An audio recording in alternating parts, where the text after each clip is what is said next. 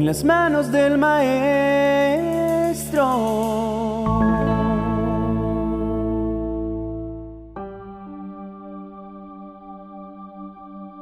Jeremías capítulo 33, verso 3 es uno de los versículos popularmente conocidos y que permanece en boca de muchos como una expresión que invita a buscar a Dios en momentos de adversidad. Ese clama a mí y yo te responderé y te enseñaré cosas grandes y ocultas que tú no conoces. Pareciera que hubiera perdido el poder que reviste, precisamente por haberla convertido en una frase de cajón para alentar a quien padece cuando no sabemos qué más decir. Sin embargo, mi intención es la de traer mayor claridad acerca de la importancia que reviste ese mandato que Dios da al profeta Jeremías en el momento en que se hallaba preso en el patio de la guardia del palacio real.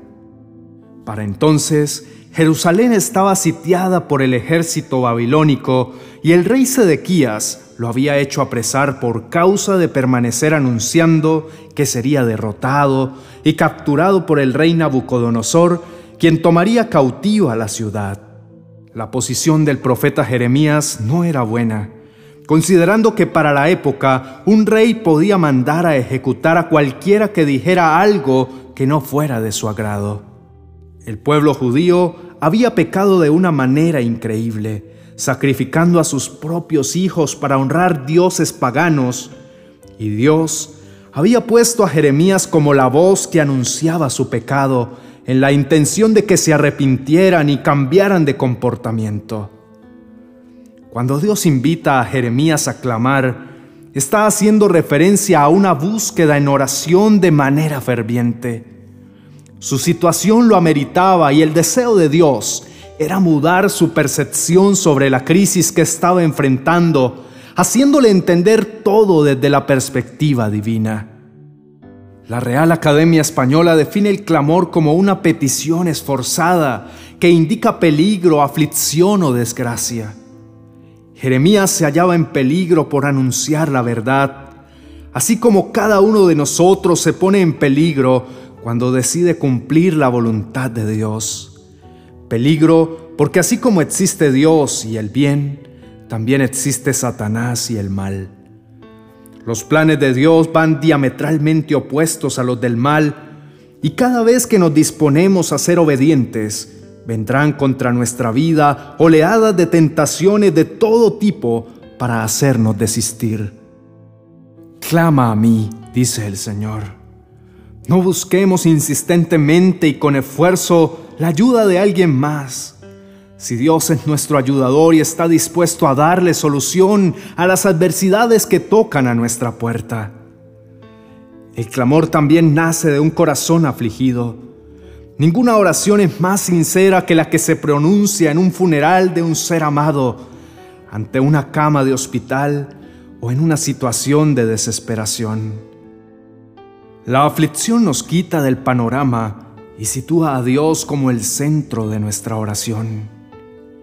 En esos momentos en los que nuestras aparentes necesidades pasan a un segundo plano, nos abandonamos confiados a la intervención y la voluntad divina. Y si la aflicción nos lleva allí, las desgracias nos alquilan asiento en la sala del clamor, desde donde muchas veces ni siquiera podemos pronunciar palabra alguna porque el dolor nos embarga y la pena o la angustia hacen su tarea de suplicar por nosotros. Ese es el tipo de oración que Dios dice trae como resultado que nos responda y nos enseñe cosas grandes y ocultas que no conocemos. He escuchado personas diciendo, es que Dios a mí no me responde. He aquí la solución. ¿Queremos recibir una respuesta pronta de Dios? Hay que clamar. Elevar una oración esforzada, no en cuanto al tono fuerte de la voz o de la postura corporal o del estado de ánimo, sino de la intención. Dios quiere enseñarnos cosas grandes. La ciencia nos ha sorprendido. El cine ha hecho su mayor esfuerzo. La literatura se inventó casi lo absurdo. Pero nuestro Creador tiene cosas que enseñarnos que Él mismo considera grandes. Si nosotros nos hemos sorprendido alguna vez en la vida, el clamor está listo para conducirnos a un viaje de conocimiento inimaginable que nos pondrá en lugares de bienestar y plenitud. Y no solo grandes, sino también ocultas. Ocultas porque no están por ahí flotando sobre el césped o en una mesa servidas con luces apuntando hacia ellas. No, ocultas porque se necesita de un corazón enseñable y dispuesto para descubrirlas. Lo esencial es invisible a los ojos. Fue una frase que inmortalizó al escritor francés Anthony de Saint, autor del Principito. Y vaya, sí tenía razón. Lo que Dios tiene oculto para enseñarnos no será revelado a nuestro corazón sin una estrecha relación de camaradería en la que vale la pena contarle tus secretos a tu amigo porque es digno de confianza y está listo para conocerlos. Lo más maravilloso de algo así es saber que cuando entramos en una relación de cercanía con Dios y nuestras oraciones pasan de ser una costumbre religiosa, entonces la perspectiva que tenemos de la vida cambia completamente. Ahí es donde la calma impera en nuestros corazones, porque sin importar lo fuerte de la tormenta, nosotros conocemos a quien puede detenerla al sonido de su voz y nos sentimos tan confiados, tan cercanos, que no hay nada que pueda apartarnos de ella. En ese estado reconocemos lo prioritario de la vida.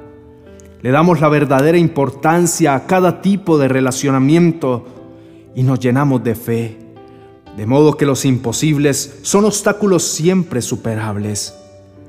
Qué hermoso disponernos a clamar a Dios y permitirle que nos conduzca en ese viaje de conocimiento y compañerismo que tanto necesitamos.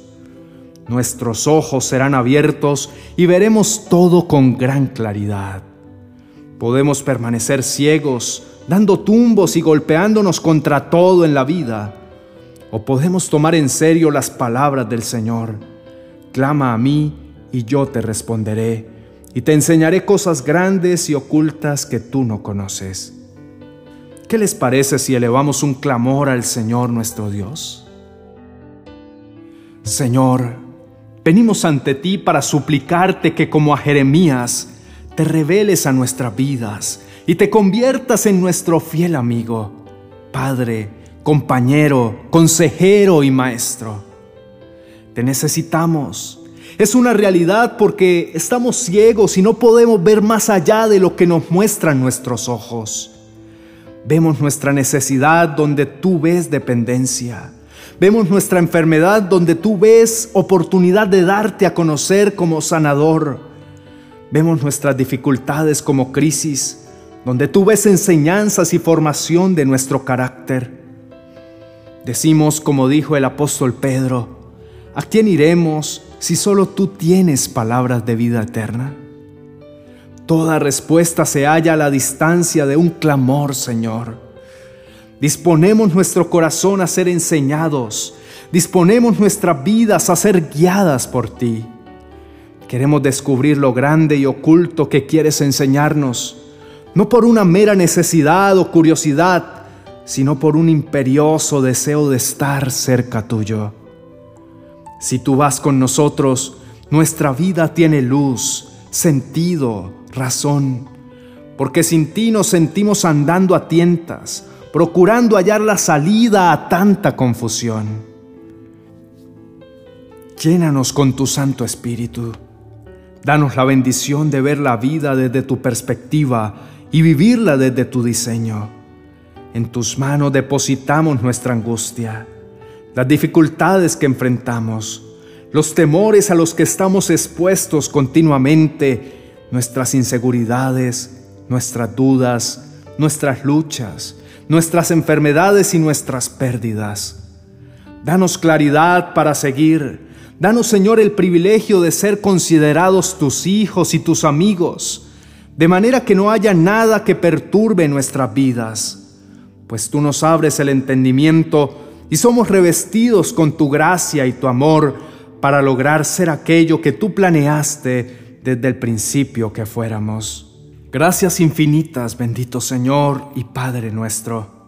Tuyo es el poder, el dominio, la gloria y la alabanza por todos los siglos, mi Dios. En Jesucristo nuestro Señor.